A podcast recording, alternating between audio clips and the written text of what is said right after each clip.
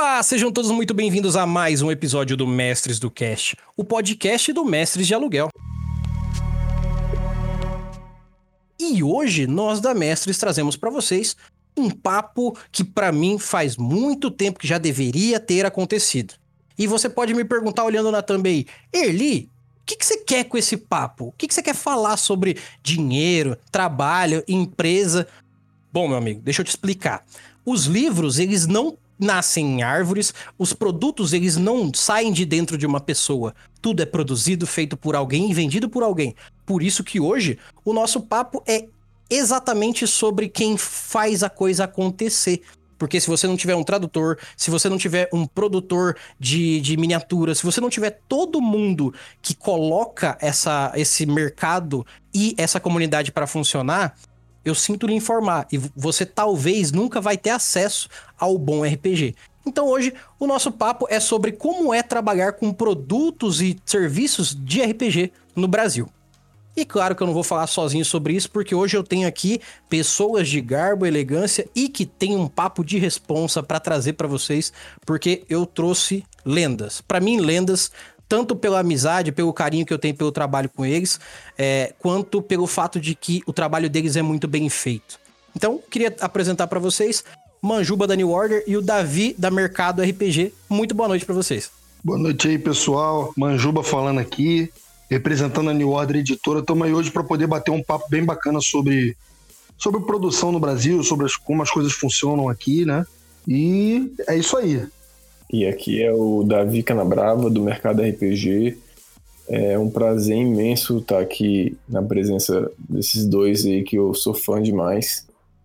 E bater um papozinho aí falando sobre o mercado RPG, que é o que corre nas nossas veias, né? O que nos move, né? Então, é, é fantástico. Sempre que o tema é RPG, eu sempre falo feliz, sempre estou disponível para falar. Primeiro, gente, muito obrigado por estarem ouvindo aqui. Eu espero que vocês continuem mandando e-mails e caso você não tenha mandado e-mail, por gentileza, mestresdocast@gmail.com. Manda lá o seu feedback, manda lá a sua sugestão de tema e principalmente manda pra gente o que você espera que nós façamos para melhorar esse trabalho aqui para vocês. Beleza? mestresdocast@gmail.com. Manda seu e-mail que a gente vai ler aqui com certeza nos próximos episódios. Outra coisa importante, eu fico muito feliz quando eu vejo gente se inscrevendo nos nossos financiamentos coletivos, nos nossos apoios, não em si pelo dinheiro que vem, mas pelo fato de saber que tem pessoas que abdicam dos seus 2, 5, 10 reais por mês em prol de fazer com que esse projeto melhore cada vez mais e leve mais RPG o mais longe possível. Então, faça você se ainda não fez, e você que fez, muito obrigado, continue fazendo, porque você já faz muita diferença aqui. É só procurar no Catarse ou no PicPay assinaturas por Mestres do Cash, que você vai encontrar nossos financiamentos lá. Deixa lá seu valorzinho simbólico que vai ajudar muito a curto e longo prazo que o RPG melhore cada vez mais no nossa comunidade brasileira aqui. E sem mais delongas, vamos ao que interessa. Vamos falar sobre como que é trabalhoso trabalhar com produtos de RPG no Brasil.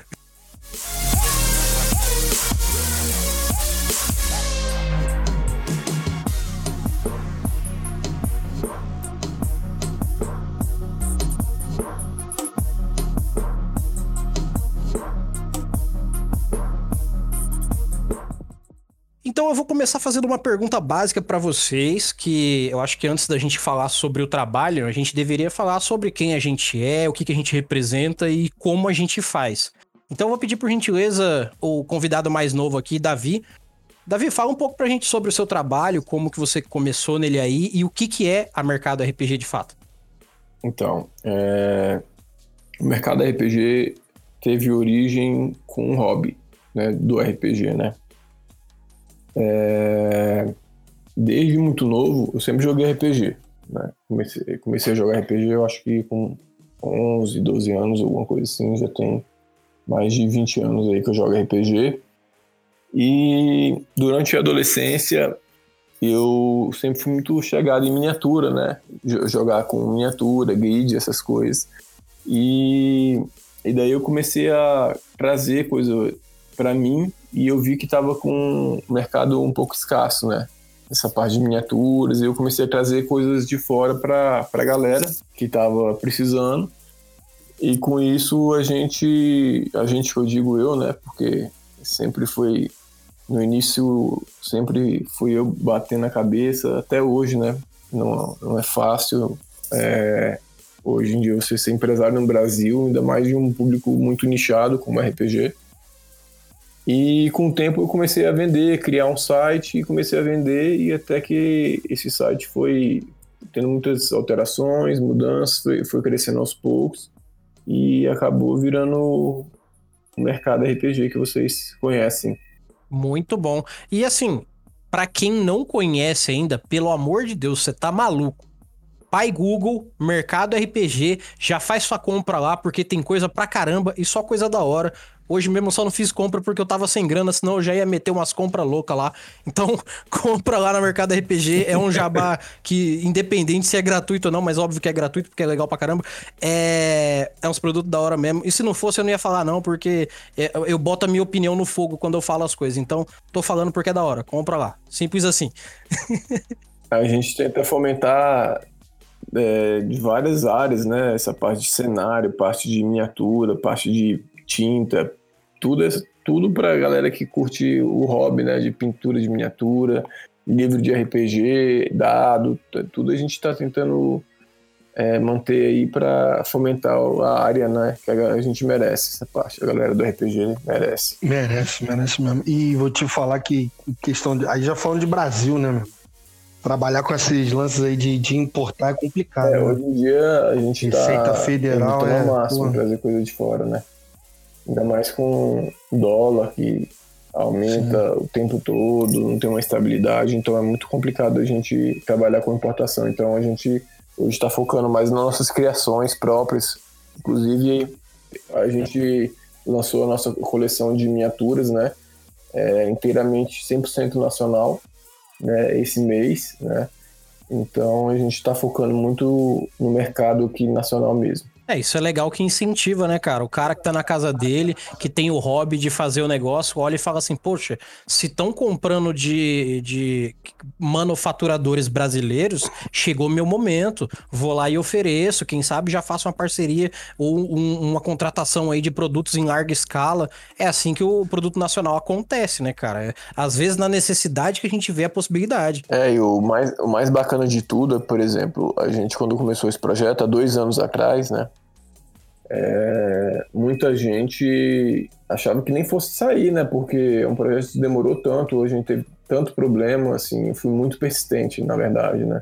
E sempre para buscar a melhor qualidade possível. E todas as pessoas que receberam esse, esses produtos, né, desse, dessa, desse lançamento, cara, fiquei muito feliz, só feedback positivo, a galera falando da qualidade das peças que bate nas qualidades de muita empresa grande lá fora, então, assim, isso é muito prazeroso depois de tanto esforço, tanto a, tanto murro em ponta de faca, sabe? Ah, isso é muito bom mesmo porque assim, o brasileiro não perde em qualidade para nada, cara, é só a, a pessoa querer fazer. E eu vou já fazer o seguinte, Manjuba, você como um dos donos da para mim melhor editora de RPG brasileira, se apresenta por gentileza. Uh! Ah, meu amigo, você acabou de me conquistar. Eu comecei a jogar RPG moleque, né, cara? Por volta de uns 12, 13 anos, por aí.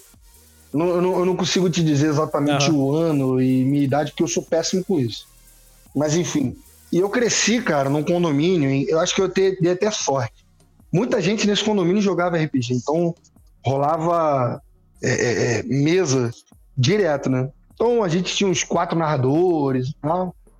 E acabou que eu embarquei nesse mundo aí e virei narrador logo de cara, né? Então, jogava RPG, cara, junto com o Anésio desde moleque, a gente meio que já tinha esse sonho, né? Essa, essa ideia de, de, de, ter editora, mas não era uma parada comunicável. Né? Mas só que aí, cara, quando o tempo passou, que chegou por volta de 2011, 2012, a gente meio que começamos a trabalhar para concretizar isso, entendeu? Uhum. Então a gente começou a correr atrás de licença, começou a correr atrás de gráfica, a gente começou a, a correr atrás de profissional. Então, eu acho que o que, o que moveu a gente para dar o start foi a nossa paixão, entendeu? A paixão acho que foi o que falou mais alto, porque acho que quando a gente descobre como realmente funciona o RPG, é quase que inevitável passar na cabeça da gente de trabalhar com isso. Porque é uma parada tão gostosa, tão prazerosa, que você, na sua cabeça, rola aquele, cara, se eu conseguir juntar o meu trabalho com isso aqui que eu gosto de fazer, eu acho que eu, pô, vou alcançar o ponto máximo da minha vida. Foi, foi, é foi nesse sentimento. zerei a vida, né? É isso aí, pô. Foi nesse sentimento que tanto eu quanto ele a gente partiu para dentro, entendeu? Não, não, com a intenção de zerar a vida. A intenção no início, quando a gente montou ela, e se mantém até hoje, assim, é proporcionar para o RPGista é, é, livro de qualidade. E não que a gente não tivesse antes, a gente sempre teve livros aqui com qualidades excelentes. Só que tinha algumas coisas que incomodavam a gente. Por exemplo, Sim. tinha livro que era lançado aqui, imagem era cortada. Tinha livro que, pô, lá fora é colorido, mas aqui vai ser preto e branco. Então, tipo assim, a nossa intenção era vir para poder botar pro RPGista a qualidade do que o cara tem lá fora, entendeu? Pro cara Sim. falar assim, pô, eu não preciso importar. Eu vou comprar o produto aqui, vai ter a mesma qualidade e ainda vai ser em português, entendeu? É, o mínimo que se espera do, do cara que, ah, vamos colocar assim, da pessoa que vai trazer na minha cabeça, se eu compraria o livro lá nos Estados Unidos e ele viria de um jeito, é que quando eu compro ele em português aqui no Brasil, ele venha do mesmo jeito. Vai ter as correções, vai ter as adaptações, vai ter todos os detalhes que melhoram para localização, mas a qualidade tem que ser a mesma, né? Sim, sim. Então meio que foi assim que a gente começou, entendeu? É, é, na paixão, entendeu? Na vontade. É... O, a RPG é uma parada muito apaixonante, né, cara? É, acho que quando quando a gente realmente entende ele, como ele funciona, que a gente consegue perceber a possibilidade de tudo que dá para fazer dentro de um, um jogo, é, é, é, quase impossível você não se apaixonar.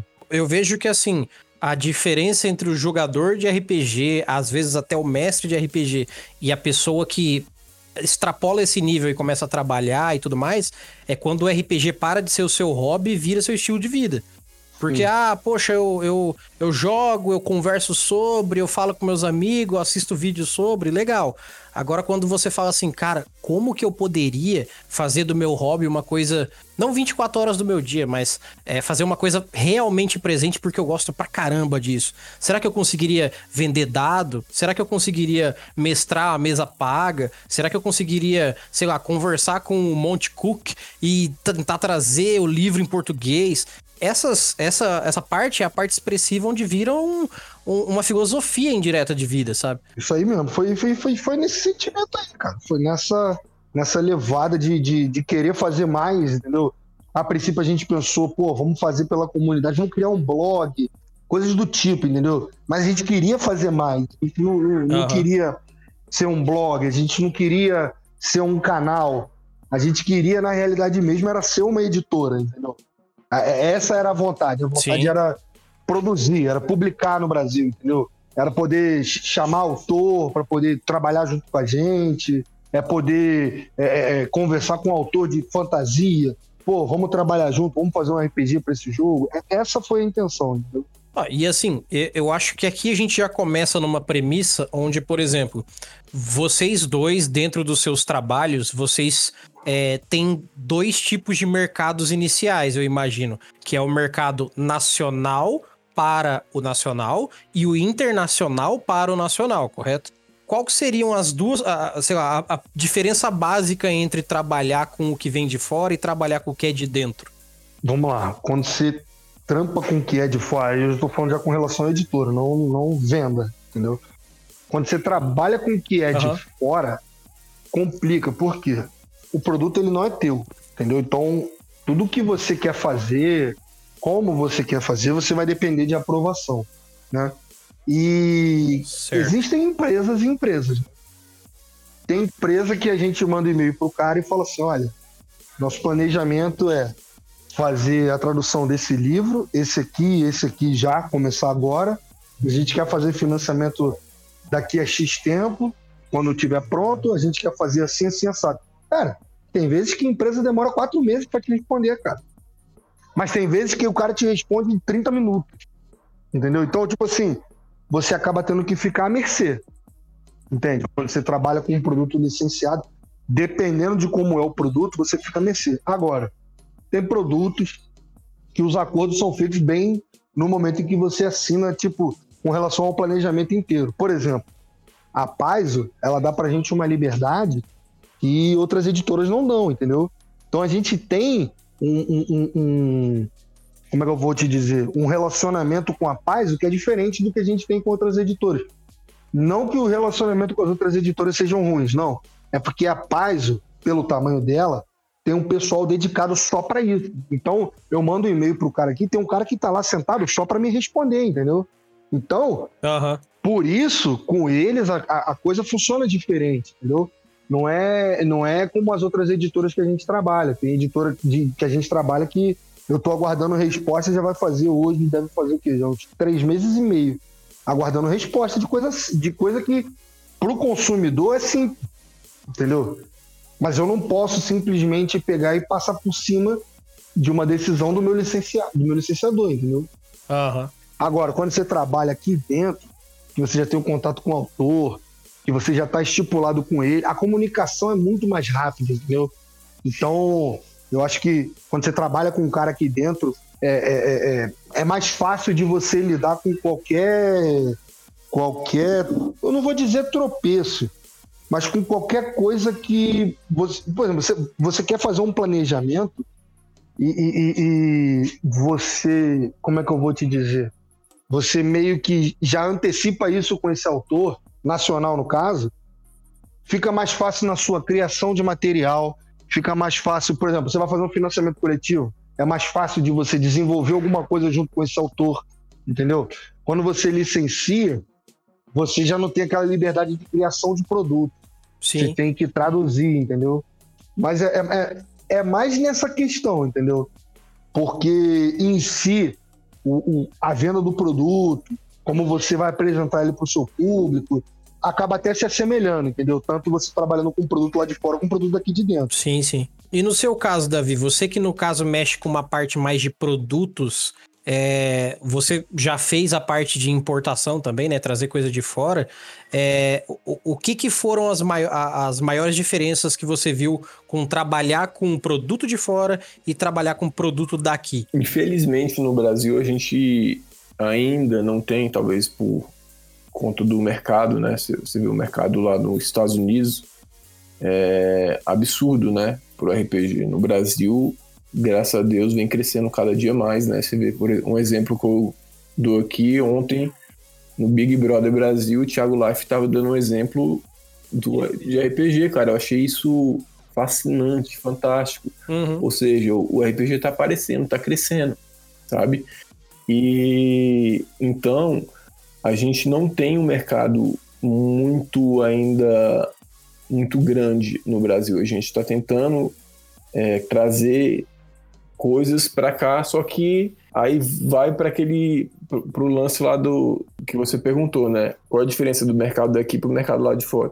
Lá a gente tem muita coisa, mas a gente tem dificuldade de trazer, porque é muito imposto, o dólar oscila o tempo todo e assim, infelizmente muita gente no Brasil prefere trazer coisa de fora porque acha que às vezes pagar 5 reais mais barato, 10 reais mais barato, e mesmo esperando o frete vários dias, é mais vantajoso do que você pagar para um, uma loja dentro do Brasil, é, fomentar o mercado nacional e acho que vai estar tá ganhando porque está economizando 5 reais, entendeu? Então, assim, são várias dificuldades que a gente tem e, e, e, o mercado lá, se a gente não tivesse toda essa dificuldade para trazer, para importar, é, com certeza seria ótimo. Mas a diferença é essa: no, no Brasil a gente tem muito, pouca, muito pouco produto,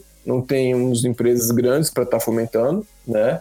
E lá fora, embora a gente tenha tudo isso, a gente não tem facilidade para trazer para cá pra, com preço que seria o preço justo, né? Eu acho que, do ponto de vista é, do lojista, eu acho que é esse a diferença. E, e no caso, assim, é, no seu caso específico, como é uma questão de produtos numa escala diferente, por exemplo, de uma editora, o que, que eu percebo? Nós brasileiros, num contexto mais generalista, não, não na comunidade de RPGista, mas num contexto mais generalista, como, sei lá, 80% do Brasil é pobrinho, tipo eu. Aí tem uma galera que é menos pobrinha. E aí tem uma galera que é um pouquinho menos pobrinha. Aí vai sobrar, tipo, 1%, meio por cento que é cheio da grana. Se a gente for parar para ver, sempre que a gente pode economizar, como você falou mesmo, de comprar de fora, não é uma má ideia. Só que também é aquele negócio. O, fica uma visão meio. Não chega a ser egoísta, mas eu penso assim: é, se a gente quer incentivar que o daqui seja barato, a gente tem que começar comprando caro, infelizmente, porque o cara tem todo um, um gasto que ele tem, às vezes, para vender a preço quase de custo, só para ele ter como fazer. E aí, o que, que vem para mim de questionamento com relação a, a, esse mercado nacional? Você acha que existe, como é, vendedor mais generalista, assim, do, do, do, consumo de RPG, uma forma de incentivar o, o produtor de qualquer tipo de conteúdo rentável de, da comunidade RPGista no Brasil que seja é, prático? Tipo assim, tem alguma coisa que a gente conseguiria hoje oferecer para um, um produtor, sei lá, de, de, miniatura, um produtor de livro, um produtor de, de qualquer coisa dentro aqui que, sabe, valeria a pena desde que a gente falasse com a pessoa certa? Bom, é, eu acho que se, se, se as pessoas, eu acho que se abraçar, a gente se abraçar, né, a gente se ajudar, igual no, assim, eu acho que é um pouco diferente, porque no caso eu vou falar até pelo Manjuba. Por exemplo, muita gente no Brasil não sabe inglês. Uhum. Então, o fato dele trazer um livro em inglês e trazer para o português, o cara, tipo, vai comprar porque ele quer ler aquele livro. Sim. Entendeu? Ele quer ler aquele livro, tá em português, ele vai ler só se for em português. Ele não vai ficar, tipo, procurando no, no Google ali a, a, a, tradução. Então ele vai chegar e vai pagar o livro. Né? No, no, no meu caso, não. Às vezes o cara traz, traz de, prefere trazer de fora, igual eu tinha mencionado. É, e, e, ele vai ter o mesmo produto uhum. que ele teria aqui talvez pelo mesmo preço, ou então talvez um pouco mais caro, por exemplo, e o produto já estaria aqui a pronta entrega, por exemplo. É, então acho que o que falta mesmo sim, sim. é o pessoal se abraçar mais, sabe? Fomentar mais, cara, porque só vai o mercado o mercado só vai crescer, né? Embora quem é empreendedor no Brasil sabe a dificuldade, se a gente se ajudar, sabe? Esqueci, ele perguntou mais quanto a o que a galera poderia fazer, né? É, eu falo de atitudes práticas porque, assim, é, às vezes, por exemplo, eu como, como um podcast, eu posso divulgar pessoas que fazem. É uma atitude prática que Sim. eu posso tomar. Agora, por exemplo, como lojista, eu já não sei como é, que atitude que eu poderia tomar, entendeu? Sim, não, então, mas assim, eu acho que eu não mudaria minha resposta, não. Acho que seria a mesma uhum. resposta, porque assim, tudo nesse sentido, eu acho que é a galera se abraçar e se ajudar, sabe, cara? Uhum. Eu acho que seria isso. Perfeito. É, assim, eu acho que existem fatores aqui no Brasil que eles acabam sendo muito alheios à nossa vontade, né, cara? Por exemplo, é, a gente está falando sobre mercado nacional, mercado internacional. Então, geralmente, quando a gente por exemplo, eu fechei um contrato com uma empresa lá de fora. O cara vai chegar para mim e vai falar assim: vem cá, qual é o valor do. O, o, é o market share retail price. Né? O cara pergunta assim: qual é o valor que você vai vender o seu livro? Qual é o preço de capa do seu livro? Aí, porra, uhum. às vezes tu para, tu, aí tu olha o livro lá de fora, né? Que aqui, geralmente no, no Brasil, o pessoal, quando vai comprar um produto daqui, e tem esse produto lá fora, o cara compara o preço. Né? Ele pega o dólar, converte e vê se ele tá pagando o mesmo valor que ele pagaria lá fora ou não, né? Sim. Só que, cara, tem muitas vezes que a empresa lá de fora me manda um livro, por exemplo, ó, esse livro vai ter, sei lá, 240 páginas. Aqui fora a gente vende ele a 55 dólares. Fala pro cara, mano, eu não tenho como vender esse livro aqui no Brasil desse valor, não. É, doida. Esse valor eu não consigo vender, o livro não vai sair, o livro vai encalhar. Aí, por, por que, que eu tô falando isso? Lá fora, é porque a galera compara assim. Então, para essa galera que compara assim. Lá fora, uma coisa é você pagar 60 dólares no livro e você pagar 60 dólares no livro aqui. Se for comparar uhum. quantos por cento você está gastando de um salário lá fora para gastar esses 60 dólares. Exato. Nem se compara com a porcentagem de um salário que você está gastando aqui para poder comprar um livro. Ou seja, Eu acho que o maior problema no, no momento pra gente aqui é, é, é que é caro. As coisas aqui elas são caras. Aham. Mas por que, que são caras? Porque eu acho que é pouca gente produzindo, entendeu? É, é- é- Sim. tipo assim, se a gente tivesse aqui 20 empresas que produzissem miniatura, miniatura ela seria mais barata do que ela é. Então, eu acho que Uhum. o, o nosso papel, já que a gente não consegue, porra, mexer no, no governo, né? Que eu acho que esses incentivos deveriam vir também do lado de lá. Eu acho que o máximo que a gente pode fazer aqui é, é o que você falou, ele é a gente propagar o melhor que a gente puder os parceiros que a gente tem. Porque uma coisa é o cara. Uma coisa é o Davi produzir duas mil miniaturas. Aham. Outra coisa é o Davi produzir 10. Se ele conseguir produzir 10, o preço unitário vai cair. Ele vai, conduzir, vai conseguir produzir, é, praticar preço melhor aqui no Brasil. Só que isso é, é mais complicado de acontecer porque o nosso mercado ele é nicho do nicho. Entendeu? Além da gente ter que ir atrás do cara que. Aí já estou falando no caso como editora de livro. Além de eu ter que ir atrás do cara que lê, eu tenho que ir atrás do cara que lê e joga RPG, entendeu? Sim. Então, tipo, é nicho do nicho. Então, eu acho que o melhor que a gente pode fazer aqui é esse boca a boca, é apresentar pra galera como é que, pô, essa miniatura aqui do, do, do mercado RPG tá, pô, tá, tá assim, assim, assado. E, e só avisando o Davi aí também. Eu tenho visto a galera é, elogiar bastante os produtos de vocês mesmo, entendeu? Então, tipo assim, eu acho que tá no caminho certo. Eu acho que o que falta pra gente é um veículo grande de massa, igual pô, o Big Brother fez ontem, falou do, do- de RPG, mas a Globo só vai falar de RPG de novo agora daqui a 50 anos, entendeu? Porque eu acho que o que, o que falta pra gente é a gente conseguir alcançar o jogador de RPG, é, é, eu, não, eu não vou chamar de, de, de médio, mas vamos, vamos chamar de médio, o jogador de RPG médio, que é o cara que normalmente ele não, não corre atrás da informação, a informação que vai até ele, né? Sim. Então eu acho que esse aí é o nosso maior desafio. É alcançar essa galera. Porque antigamente, quando os RPGs eram vendidos em banca de jornal, livro, com um valor mais acessível, as tiragens elas eram muito maiores do que as que são feitas hoje em dia. Entendeu? Aham. Só que era aquela parada, a galera só tinha um lugar pra procurar, entendeu? Então todo mundo ia ali na banca de jornal, todo mundo comprava aquele livro que tinha ali. Não, não tô dizendo que em questão de qualidade, não, tô dizendo de oportunidade, momento. Então, naquele momento, a tiragem poderia até ser maior porque a galera tinha um- uma quantidade menor de produtos à disposição.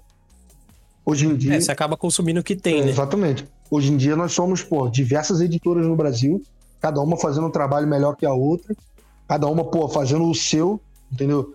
E, e essa diversidade de produto eu acho ela maravilhosa. Porque às vezes as pessoas perguntam assim, ah, e, e, pô, você se incomoda de o pessoal comprar o jogo de RPG de outra editora? Pô, outra editora tá lançando. Cara, eu sou jogador de RPG. Eu joguei D&D para depois conhecer Pathfinder. Exato. Eu joguei Pathfinder para depois conhecer 13 terceira era. Então eu acho que o cara comprar de uma outra editora, ele vai comprar agora, mas daqui a um ano, dois anos, ele vai descobrir um produto meu. Entendeu? Então, é, é, é, eu acho que é isso. Eu tô alongando demais a sua. respondendo demais a sua pergunta aí, já, já, já falei demais já. É, uma coisa que assim, como.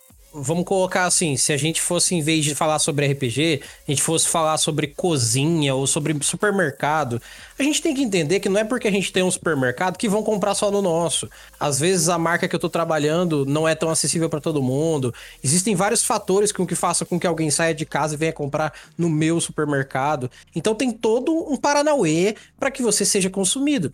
Agora você, por exemplo, não gostar que o outro seja consumido, ou então criar.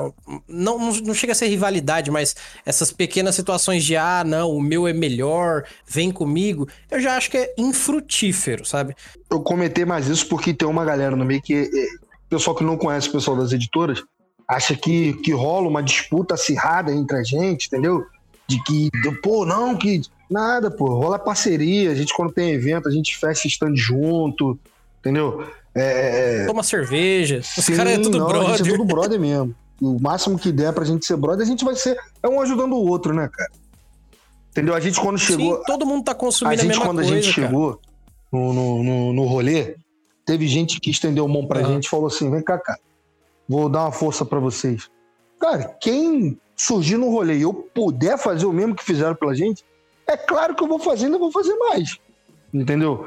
Porque se o cara me ajudou, a gente conseguiu chegar onde a gente chegou, é provável que vai chegar mais editor e vai além, entendeu? E isso é bom pra cacete pro nosso mercado. Sim. É, e assim, uma coisa que a gente também tem que ter consciência na vida é que a, nem todo mundo nasceu para Silvio Santos, que saiu do camelô e vai virar rei. Não, não, nem todo mundo nasceu para isso, a gente tem que ter consciência. E todo mundo tem um limite dos passos que é o extremo do nosso esforço. A gente vai até onde a gente consegue. Agora, por exemplo, não adianta eu achar ruim se eu quiser ter uma editora que consomem mais coisas da, da, da New Order do que da minha. Cara, pelo contrário, se tiver mais gente consumindo da New Order, eu tenho uma maior possibilidade de ter gente consumindo a minha, porque estão jogando RPG. Então faz parte de uma teia maior, onde se eu souber trabalhar isso, todo mundo ganha. Da mesma forma, por exemplo, Sim. você vende os livros e a, a Mercado RPG vende livro. Só que aí que tá, vocês vão achar ruim que um ou outro vende o livro? Não, se eu vendo livro, você não pode vender livro. Não, cara, todo mundo faz, é assim que funciona. E isso só, só vai mal quando as pessoas querem, sabe, brigar por isso. No final das contas, é uma comunidade que quer se unir, que quer jogar, quer se divertir e quer partilhar. Se você pega essa premissa, a coisa vai, eu imagino. Sim. É, cara, eu também acho. Eu acho que a galera tem que se ajudar mesmo, parar de egoísmo, sabe? Parar Sim. de achar. É, muita gente, infelizmente, acha que porque eu mesmo, assim, eu, cara, eu já ajudei muita gente que Fala, pô, tô com um produto aqui, eu vejo, pô, o produto é legal, pô, vou te dar uma força, vamos fazer uma parceria legal. É, você nunca vendeu para ninguém, então vamos começar aqui, vou, vou, te dar uma força, vou te apoiar, ver se, se você deslancha. Cara, é se ajudar, sabe, cara? É se ajudar. E não, eu poderia ter o pensamento que muita gente tem uhum. de chegar, pô, o cara tá começando aqui, pô, não vou ajudar ele não, porque vai que ele vira meu concorrente daqui a um tempo, entendeu? Porra, é um pensamento muito ridículo, cara, entendeu? É mesquinho. Cara, e rola. Infelizmente rola e rola muito, cara. Rola muito, cara. Infelizmente rola. Eu falo, falo isso com muita tristeza, cara. É mesquinho, cara. É mesquinho. Rola, rola muito, rola muito mesmo. Cara, eu, eu tenho eu tenho total prazer de falar que teve gente que eu chamei pra cá pra mestres lá quando eu comecei, um pouco depois, que os caras têm muito mais ouvinte do que o meu podcast hoje em dia, só que os caras me citam sempre que eles podem no podcast deles. Porque eu ajudei eles a começar, ajudei eles a editar, ajudei eles a fazer várias coisas. E isso para mim é dignificante pra caramba. Mesmo eu não tendo metade dos números deles, porque eles fazem outro assunto. Só que ao mesmo tempo eu fico muito feliz de ver isso acontecer, porque tem mais gente ouvindo podcast, por consequência, uma possibilidade maior de mais gente ouvir o meu podcast. Então, se eu não for mesquinho, eu tenho possibilidades, cara. Ainda mais no mundo que possibilidade tá virando lenda. Cara, é, a gente tem que parar de ser mesquinho, simples assim. Sim. É, com certeza, cara. Mesquinhez e chupa-bola de gringo, a gente tem que começar a baixar um pouco. Essas duas coisas, sabe? Eu entendo que coisas são feitas fora daqui que tem muita qualidade. Só que assim, se você olhar o que tem fora e achar belo e não se der o mínimo trabalho de olhar o que tá dentro, para mim é vontade de ter preguiça, para mim é vontade de não querer saber o que tem aqui, porque assim, você não precisa jogar um negócio do folclore brasileiro. Mas, cara, tem mais RPG medieval no Brasil do que fora dele. É, tem bastante. Então, assim, a época medieval nem é nossa, mas tem um monte de gente que gosta de D&D e escreve sistema próprio. Tem um monte de gente que gosta de anime e escreve sistema sobre anime. Agora mesmo lançou um financiamento coletivo esse tempo atrás, eu, eu gravei um papo com o cara lá. Ele lançou, acho que é o Hitodama. Mano, o RPG do cara, o sistema dele é tipo um Shaman King, só isso. E deu super certo. E o cara, sabe, só de coração. Não, não teve ninguém que ajudou ele fisicamente nem nada. Ele foi no, no, na cara e na coragem. E eu achei muito legal que, assim, é, anime a gente consome, a gente não produz. Brasileiro, são poucos brasileiros que tem é, um mangá, vamos colocar assim. O cara tem um sistema de RPG baseado em coisa que é culturalmente japonesa e deu certo pra caramba. Então, é, a gente pode fazer coisas aqui e, e, ver quanto elas têm valor, ver o quanto elas são boas, é, sabe? É, comer do seu próprio pé de manga faz bem, cara. É seu, tem qualidade se você souber cuidar, se você souber ajudar. Agora, só ficar falando, ah, legal é. Não que eu não jogue Pathfinder. Legal é Pathfinder. Legal é, é Monte Cook com o Sétimo Mar. Legal é DD. Legal é. Eu, eu, eu sei, eu gosto de todos eles. Mas. E qual que é o RPG de pirata brasileiro que eu já joguei? E qual que é o RPG medieval brasileiro que eu já joguei?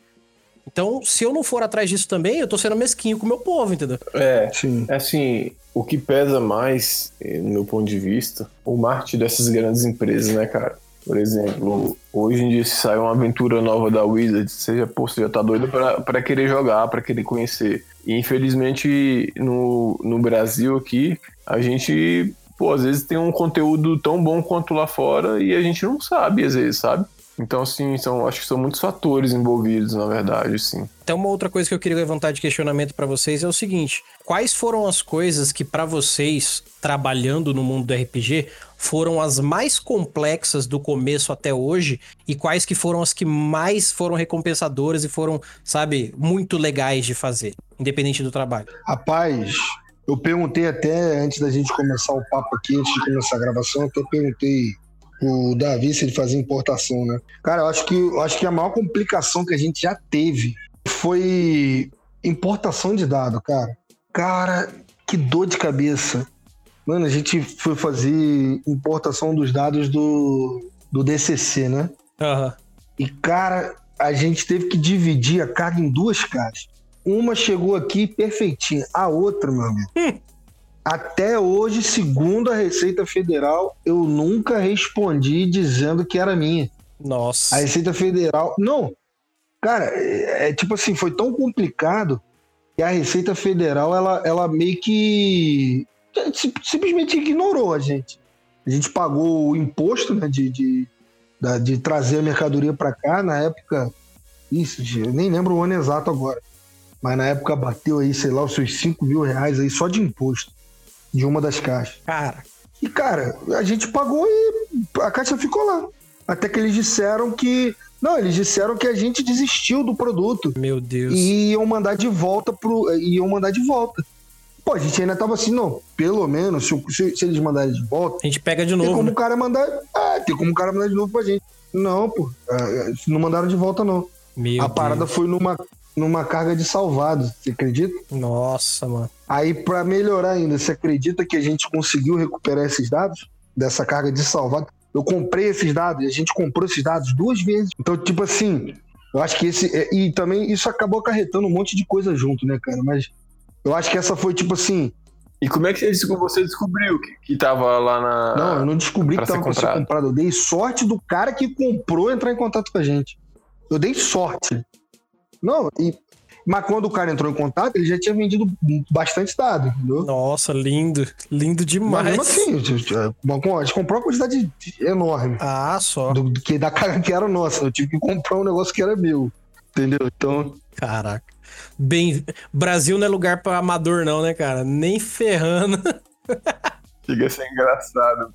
Pô, rapaz, você não tem noção da quantidade de vezes que eu fui no aeroporto do Rio, rapaz lá no, no. E foi logo assim que começou esse negócio de importa fácil do Correio. Ah, rapaz, eu, eu fui no, no aeroporto, acho que umas três vezes lá no. no acho que você até o nome, tô com Congonhas de São Paulo na cabeça, mas não é. É o, ga, é o Galeão, Galeão não, né? isso aí, é Galeão. É Galeão, eu sou isso. do Rio, esqueci o nome.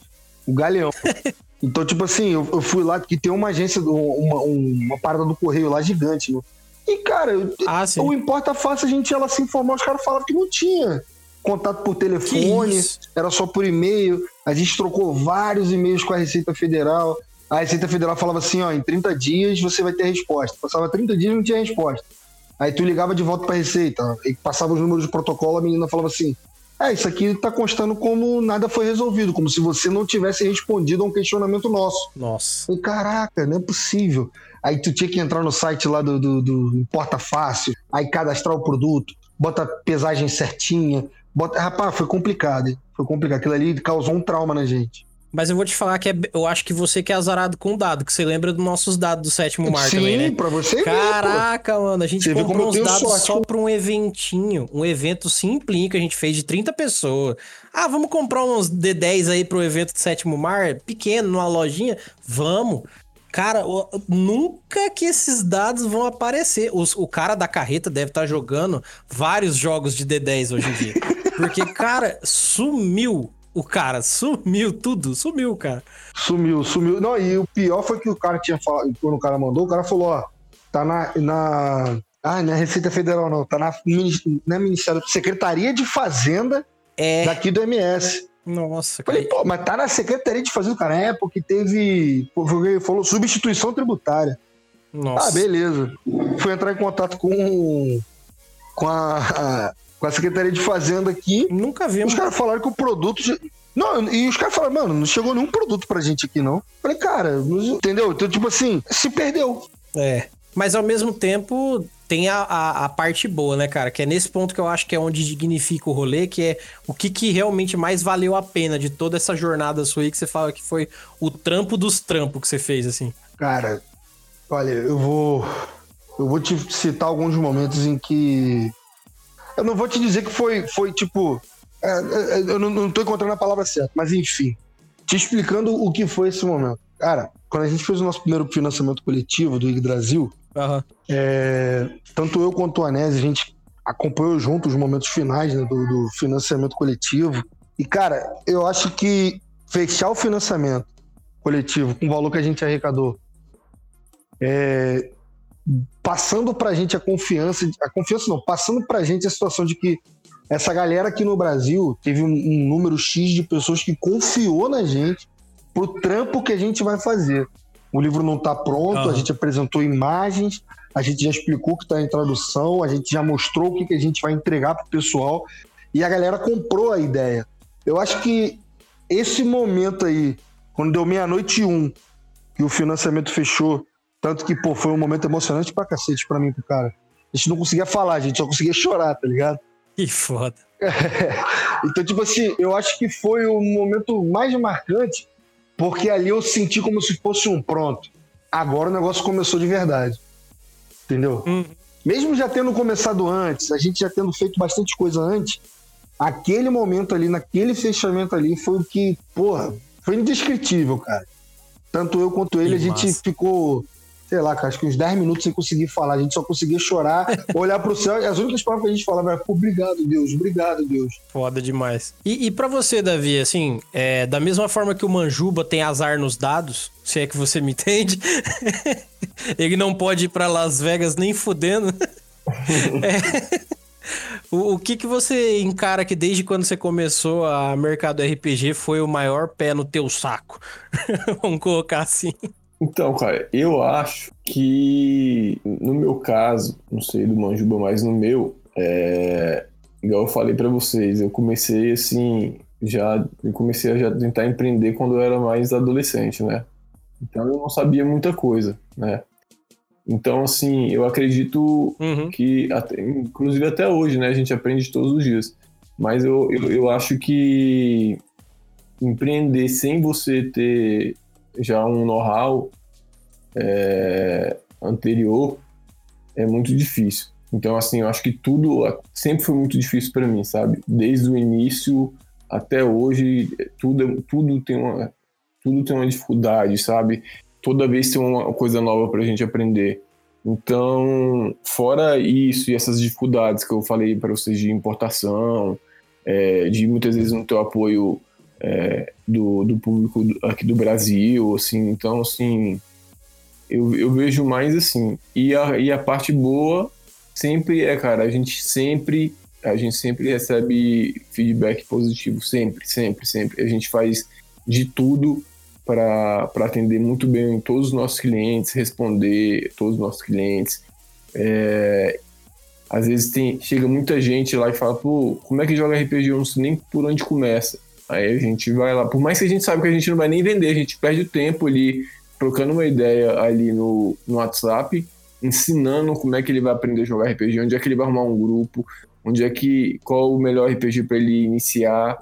A gente sabe que a gente não vai vender um dado, mas a gente está ali é, apoiando, fomentando o, o, mercado, né? Então, é, é a parte mais gratificante é sempre você ter um feedback positivo uhum. dos seus clientes, sabe? É muito, muito, muito legal, cara. Eu acho que essa é a parte, sempre vai ser a parte mais, mais divertida de, de todo, todos esses nossos problemas que a gente, a gente vê por aí durante nosso empreendimento. Maneiro. Deixa eu te perguntar uma coisa bônus, que é assim, é, do, de tudo que você já trabalhou desde que você começou com o mercado e desde que você começou a empreender, no caso, o que, que você mais curtiu trabalhar dentro dessa comunidade RPGista, assim? E eu falei, eu sou, eu sou muito fã de miniatura. Sou muito fã de miniatura e, e eu pinto miniatura, né? Então, assim. Ah, sim. Desde que eu comecei a vender miniatura, pintar miniatura, eu acho que é, é, eu acho que é isso, cara. Mas essa parte da, das miniaturas, sabe?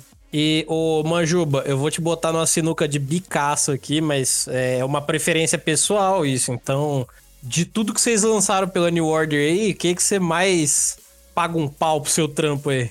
Caraca, agora você me pegou, cara, porque eu vou te falar que quando, pra gente fechar os jogos que a gente fecha, a gente é, sabe sobre eles antes, né? A gente saca, tipo, meio que saca do que, que a gente vai, com o que, que a gente vai trabalhar, né? Então, eu acho que teve muita, muita, muita coisa assim que acrescentou e muito pra gente, que é o que o, o Davi tá falando, é todo dia a gente aprende alguma coisa nova, né? Agora, cara, quanto a Sim. O jogo assim que no momento assim eu mais pago pau é, eu vou te dizer mais como, como editor, entendeu? Cara, eu acho que no momento. No momento. É porque é, é, é, são fases, né? Sim. Eu acho que no momento eu tô dividido, cara. Tanto com o Pathfinder quanto com o chamado de Cthulhu. Entendeu? Eu tô bem dividido entre esses dois, porque. Cara, quando a gente começou a editora, eram dois jogos que a gente sonhava muito em, em trabalhar, entendeu? A gente meio que conversava, tipo, cara, já pensou, cara, a gente trabalhando com chamada de cultura, com Pathfinder. Uhum. E, cara, rolou, entendeu? Então, tipo, eu acho que eu pago o pau pra esses dois no momento mais porque são aspirações minhas desde, desde antes da editora, entendeu? Sim, sim. Eu vou te dizer que o meu sistema favorito foi lançado pela New Order, que é o Shadowrun. Não, não exatamente o Anarch, o primeira, a, a, quinta edição, no caso, que é o meu sistema favorito de RPG. E quando eu tive acesso a saber que ele ia sair em português, eu vou te dizer que tudo que eu gostava de D&D foi embora por um ralo com tanta velocidade, porque eu só tinha acesso em inglês. Quando eu vi o financiamento, que infelizmente eu não participei na época, quando eu vi toda a possibilidade ali, eu falei, cara, finalmente eu vou ter a porra do, do, do, sistema que eu sempre quis, do jeito que eu vou conseguir ler, porque eu não sou tão bom em inglês, então uhum. eu não vou ter dúvida de regra, vai ter várias coisas que vão facilitar a minha vida aí. Aí, né, vem logo por onde? Pela New Order, que já tinha uma tonelada de sistema. E assim, uhum. com o tempo vocês acabaram trazendo mais coisas fodas e só foi agregando. E no, e no final das contas são os RPGs que hoje em dia eu mais jogo, uhum. não só porque é da New Order, mas é porque são RPGs bons pra caramba. Então, de RPGs de fora, o que eu posso garantir é eu jogo praticamente é, só sistemas da New Order. Não porque é, é, da New Order, porque você é meu amigo nem nada, mas é porque vocês conseguiram trazer RPGs massas, tipo Sétimo Mar, que é um puta RPG que a gente fez o evento e tudo lá, e ao mesmo tempo vocês trouxeram numa qualidade foda, que foi o que você falou lá no começo. Uhum. Vocês conseguiram trazer o, o RPG da forma com que o gringo vê. E isso é muito da hora. Porque assim, eu ia achar ruim se o livro fosse preto e branco, parecendo as primeira edição do GURPS. Um pouco. É, Ia ser meio merda, mas eu ia ter em português. Só que, caraca, eu peguei o mesmo livro que um gringo, só que na minha língua. Pra mim tava, ó, Sim. perfeito, entendeu? Então isso é o que valeu a pena pra caramba. Por isso que eu, eu tenho total consciência de quando me perguntam hoje qual que é a editora que eu prefiro, não é só porque a gente tem esse convívio. É porque vocês trouxeram os sistemas que eu percebi que mais valeu a pena, entendeu? Tem as editoras e os, os produtos brasileiros que eu consumo, tem. Mas de fora, sem dúvida, é o que a New Order traz, cara. Porque eu vou te dizer, eu mestro D&D hoje em dia para ganhar dinheiro. Porque se alguém me falar assim, vamos fazer uma mesa de D&D, seja qualquer edição que for, eu sou bem direto em dizer, cara, vamos de Pathfinder 2? Vamos de, de, de, de Shadowrun? Vamos botar um futurista aí? Porque, não só porque eu gosto, mas porque foi bem feito, entendeu? Não, agora eu tenho que te responder, você me perguntou qual que eu mais pagava pau. Eu te falei que eu te respondi como editor. Agora eu vou te responder como jogador. O que eu mais pago pau, irmão, Shadowrun. Cara, eu jogo. Cara, eu jogo, eu jogo Shadowrun desde a segunda edição, mano. Eu sou fissurado demais pro Shadowrun. Entendeu? O único, a única edição que eu não tenho aqui é a terceira edição. E eu ainda vou arrumar ela para comprar. Porque, cara, eu sou muito fã do cenário, eu sou muito fã. Mas muito mesmo. E quando a gente conseguiu fechar isso, cara, tu tinha que ver a festa que eu e a Nésio fizemos, meu irmão. Mas a gente vibrou muito, cara, porque, tipo assim, eu como jogador tava realizando um sonho, entendeu? E como editor também, cara, é, é Shadowrun, Então, tipo assim, se Sim. você for me perguntar hoje, que eu pago pau hoje como editor, chamado de Cthulhu e Pathfinder. Agora, como jogador e mestre de RPG, para mim, Shadowrun. Massa. Mesmo porque, assim, é, tem quatro filmes de D&D já. Qual que é os atores massa que participa deles? Tem uns velhos lá, que eu já até esqueci o nome do velho, que o único cara legal mesmo era o velhinho que fazia o vilão no primeiro filme. Mas tem uns caras José da Silva que ninguém conhece e os filmes conhecidos. Qual que é o único filme de Shadowrun decente que fizeram? Will Smith. Então, eu não tenho como dizer que é ruim, porque Bright, por ser um filme ok, é muito bom e é o melhor filme Shadowrun que tem. Então, é o que a gente tá contando aí no momento.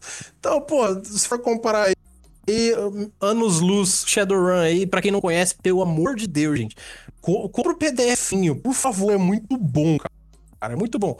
Talvez você vai ter que comprar, é, sei lá, vai ter que contratar um cara do Brasil aqui para fazer a quantidade de dados que você precisa jogar. Talvez. Talvez você vai contratar um cara pra fazer dados. Mas, é da hora pra caramba. Vai no mercado RPG e fala assim: ó, eu vou jogar uma mesa com meus quatro amigos de Shadowrun, que não é o Anarch, né? O Shadowrun tradicional, e eu vou precisar de uns 4 mil dados. Tem como vocês mandar pra mim? que é Shadowrun, entendeu? Tem D6 aí? Tem. Me vê tudo. A gente vai jogar Shadowrun em cinco pessoas. Já é o suficiente. Você compra tudo que vai bastante, vai bastante. Uma outra coisa que eu queria perguntar para vocês aqui é o seguinte: hoje em dia, a gente ainda. Eu posso garantir para vocês que dentro do mercado brasileiro, que ainda é um bebê na comunidade RPGista, é um bebê, é um bebê. 20 anos para mim é um bebê. 25 anos para mim é um bebê, porque, pô, sei lá, o McDonald's daqui uns tempos tá fazendo 100 anos. Então vamos lá, é um bebê o mercado nacional de RPG. Vocês, como ainda pioneiros desse rolê, o que vocês indicam para alguém que tá ouvindo isso aqui, talvez, e fale assim: poxa, eu queria produzir um produto para vender, eu queria tentar juntar meus brothers para fazer uma editora, eu queria trabalhar num ramo que comercializa coisa para RPG. O que, que vocês têm de dica para dar pra essa galera nova aí? Pô, rapaz, de dica.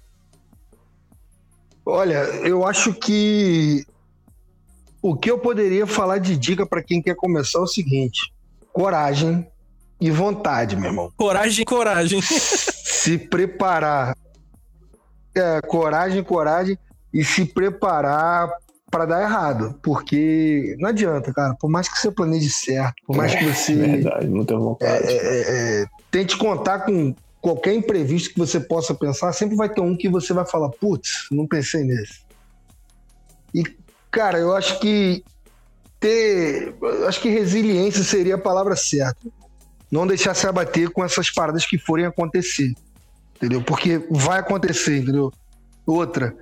Ah, pô, mas é, hater, cara, habitue-se. Porque acho que mesmo se você fizer o trabalho mais perfeito, sempre vai ter alguém para poder reclamar. E não é porque esse cara tá reclamando que, pô, sei lá, você. É porque, na maioria das vezes, cara, eu vejo, eu vejo muito isso acontecer em questão de reclamação. Tem muita gente que vem reclamar porque o cara tá achando que o cara não vai ter atenção, entendeu? Eu acho que a dica que eu poderia dar seria isso, cara. Vontade, coragem, entendeu?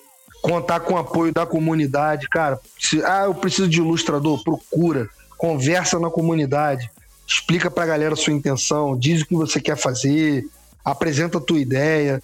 Eu acho que hoje em dia, para poder dar certo, depende muito mais do fator de comunidade, entendeu? Aham. Uhum. É, eu, eu não sou lojista como vocês dessa forma, mas o que, que eu imagino? O hater nada mais é do que um divulgador de bico, sabe? O cara que tá fazendo o cu doce, te enchendo o saco, falando bosta, mas não deixa de ser um divulgador. Eu sei que é chato quando você é uma loja, e aí tem que ficar alguém falando mal, sabe? Você tá produzindo alguma coisa e alguém tá falando mal, isso pode, por um lado, te encher o saco e talvez pessoas de cabeça fraca tenham uma opinião torta sobre o seu trabalho. Acaba que pode ser sim. Mas no final das contas, se você souber aproveitar isso e provar com o seu trabalho que o rolê funciona e que o seu tra trabalho, seja ele qual for, é bom, o hater não passa de um panfleteiro. Se você conseguir mostrar com trabalho. Mas é, é, é relativo isso também, porque o que acontece? Se você for reparar em grupo, quando surge um para poder falar, esse cara ele acaba levantando uma turba. Não, não que ele queira levantar essa turba. É. é. Mas ele acaba levantando. Mas levanta. Meio que indiretamente, entendeu? Uhum. E, o, e o problema, cara, de, de. por que, que eu tô falando do, do de, de hater? Tem gente que vai chegar para poder reclamar com você de coisa que você não tem nada a ver. Porque o cara ele não sabe como funciona as coisas por, por trás, entendeu? Tem cara que vai chegar para poder Sim. te xingar achando que você já tem já a resposta do, do, do, do que ele quer e é negativa para ele. Aí o cara vem falar com você, quando você troca seis palavras com o cara, o cara, ih, caralho, não é o que eu pensei, não. Tá entendendo? Eu acho que o hater ele pode até fazer esse trabalho aí de, de panfletar. Mas ele pode causar um dano também, né, cara? Sim, isso pode, isso pode, sem dúvida. Também acho. Já que você tocou nesse assunto, Manjuba, eu vou até, vou até contar um, um caso aqui que aconteceu comigo. Eu juro que eu fiquei pensando, cara, deve ser alguém me trollando, cara, deve ser alguém me sacaneando, não é possível. O que rolou? Uma vez uma cliente fez uma compra no site ela fez a compra, eu até lembro certo, cara. Ela comprou, acho que era por volta de 5 e meia, 6 horas da tarde. De um, de um dia de semana aí. Né? Aí no outro dia de manhã, ela mandou uma mensagem. No, não sei, não lembro agora se foi no WhatsApp ou, ou um e-mail. Falando: vocês não são uma empresa séria. E não sei o que. Eu fiz, eu fiz, eu fiz a compra e vocês e vocês não entregaram até hoje. Até agora eu não recebi nada. E aí eu pensei, cara, essa mulher fez compra quando, cara? Deixa eu ver aqui. Eu falei, mas você fez. A senhora, quando a senhora fez a compra? Eu fiz a compra ontem. Aí eu falei, cara, a mulher comprou 5 da tarde e queria receber 11 da manhã do outro dia. Eita porra. Eita, que medo. Cara, eu fiquei de cara, velho. Ela me esculachou, me esculachou. Ela me esculachou, velho. Porque falou que a empresa não era séria e que não sei o que, não sei o que. Eu falei, não, deve ser alguém me sacaneando, não é possível, não acreditei, cara. É, é zoeira, só pode. Tá, é pegadinha, pegadinha. Ó, tem, tem, vezes, tem, tem vezes que o cara chega assim. Já, já rolou isso comigo também, vou te contar uma aqui também. O cara chega lá no grupo lá de. Seja do que for, do Petfinder, por exemplo. Aí o cara posta assim: essa empresa tá de sacanagem com a minha cara. Até hoje eu não recebi meu produto, estou aguardando, tá atrasado, não sei o quê, papapá. Aí tu vai lá olhar o financiamento do cara, o cara apoiou mesmo. Aí tu, pô, tem que dar uma resposta pra esse cara. Aí tu vai olhar, o cara não pagou o frete. Aí tu fala, caraca, mas como é que o cara tá reclamando que não recebeu se o cara não pagou o frete? Outra coisa que acontece muito também, o cara chega lá e fala assim, ó, oh, não curti a tradução. eu não curti como é que ficou esse livro, não.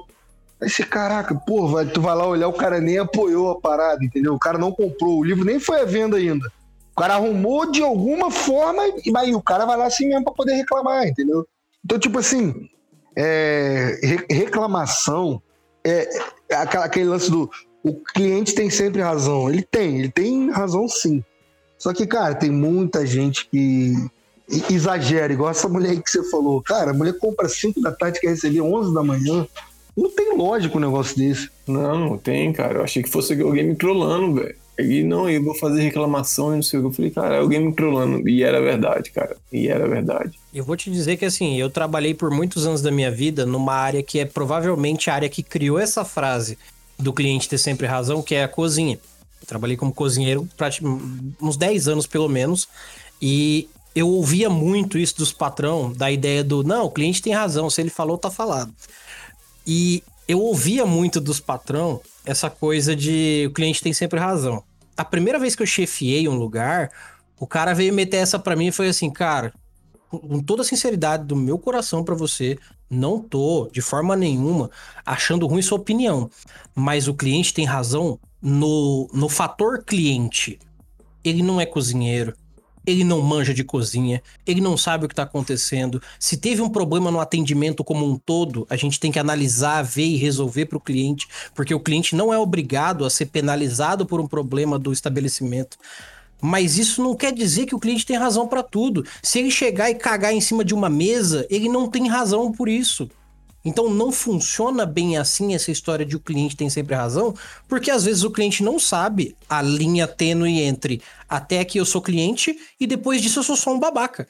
Então a gente, assim, infelizmente às vezes tem que situar o cliente de falar assim: cliente, você fez a sua compra ontem. Você pediu o quê? Ah, eu pedi, sei lá, um pack de 50 dados. Você comprou ontem à tarde, às 5 da tarde, pediu por pack, né?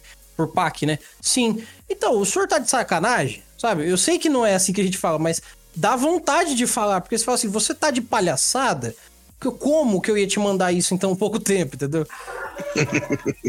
dá vontade, velho. Às vezes dá vontade, foi, cara, deixa eu, deixa eu respirar, contar até 150.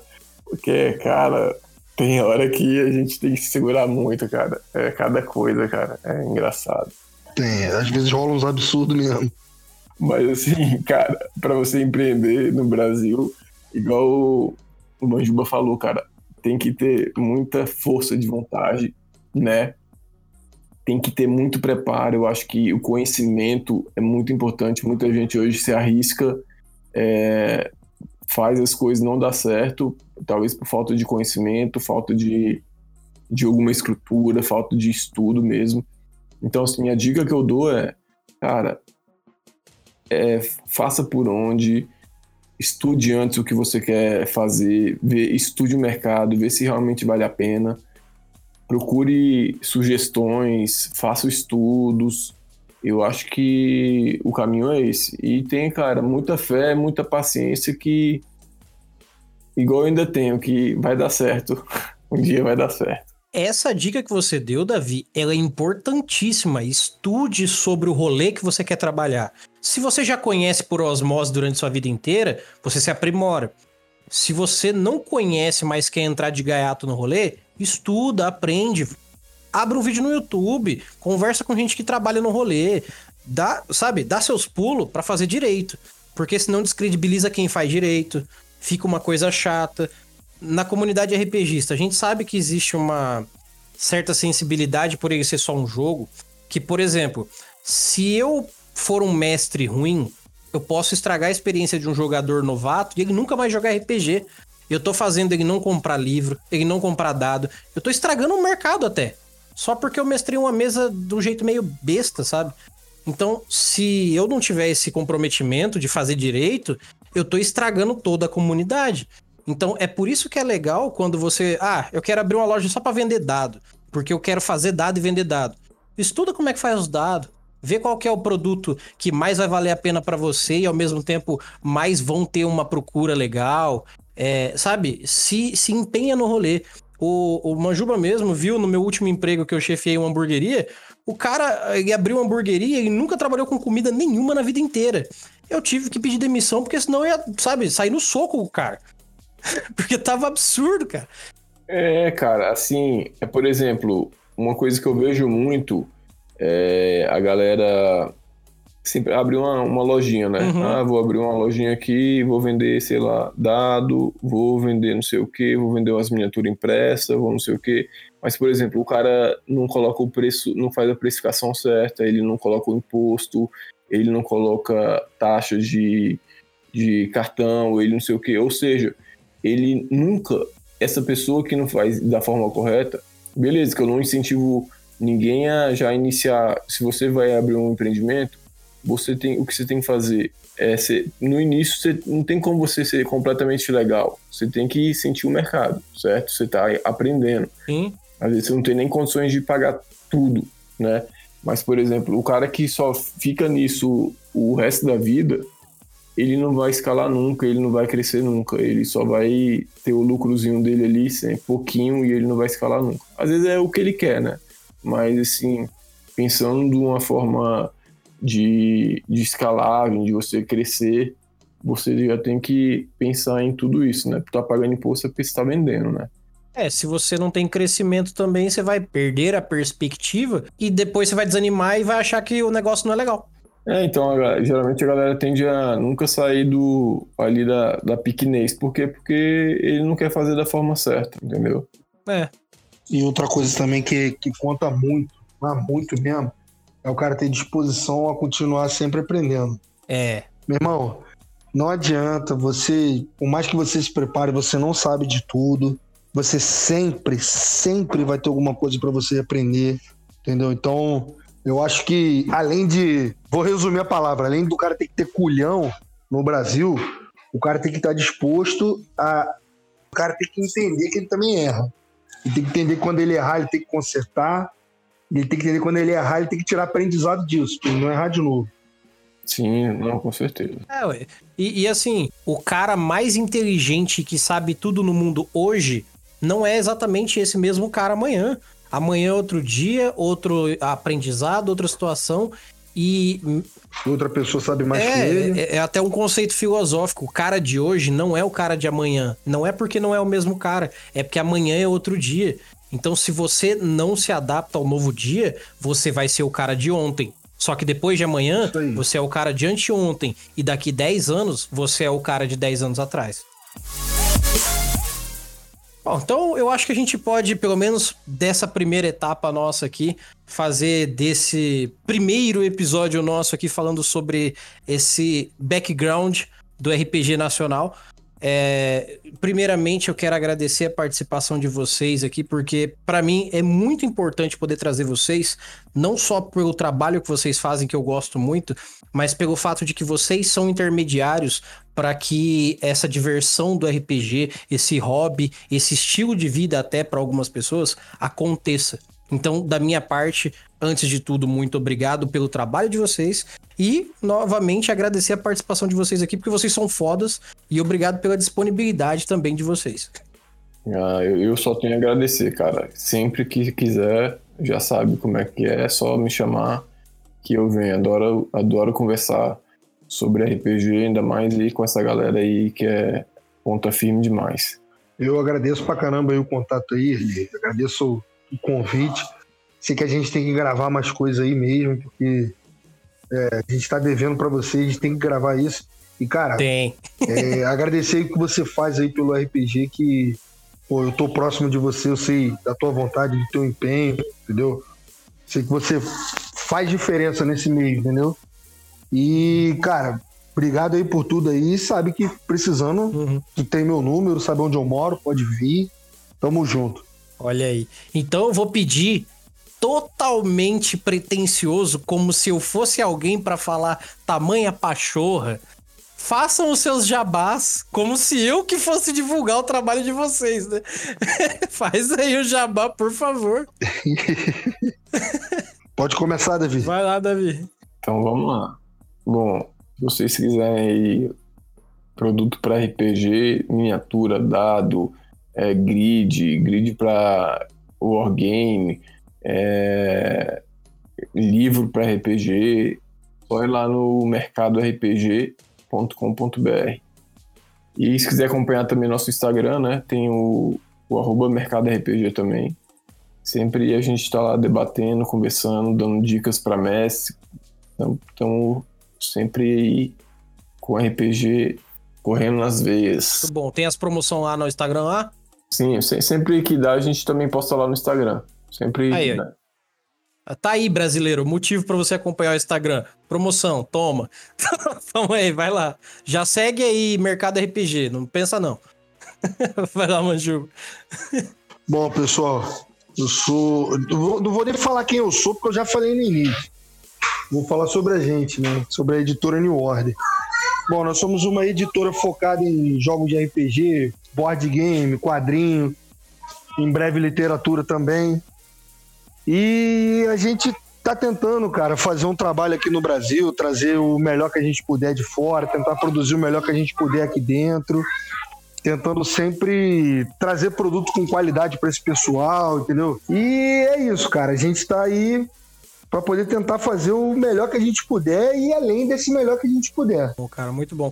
E é com essas lendas aqui hoje nesse podcast humilde que eu falo muito obrigado a você ouvinte que está ouvindo a gente aqui. Espero que esse papo tenha trazido muito conhecimento para você, para você entender como é que o RPGzinho chega na tua mesa.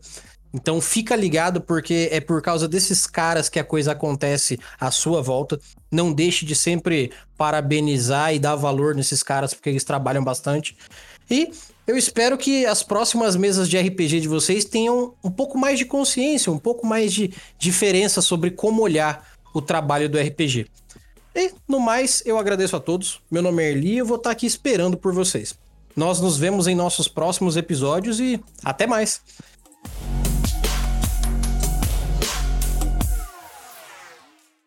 Versão brasileira Mestres do Cast.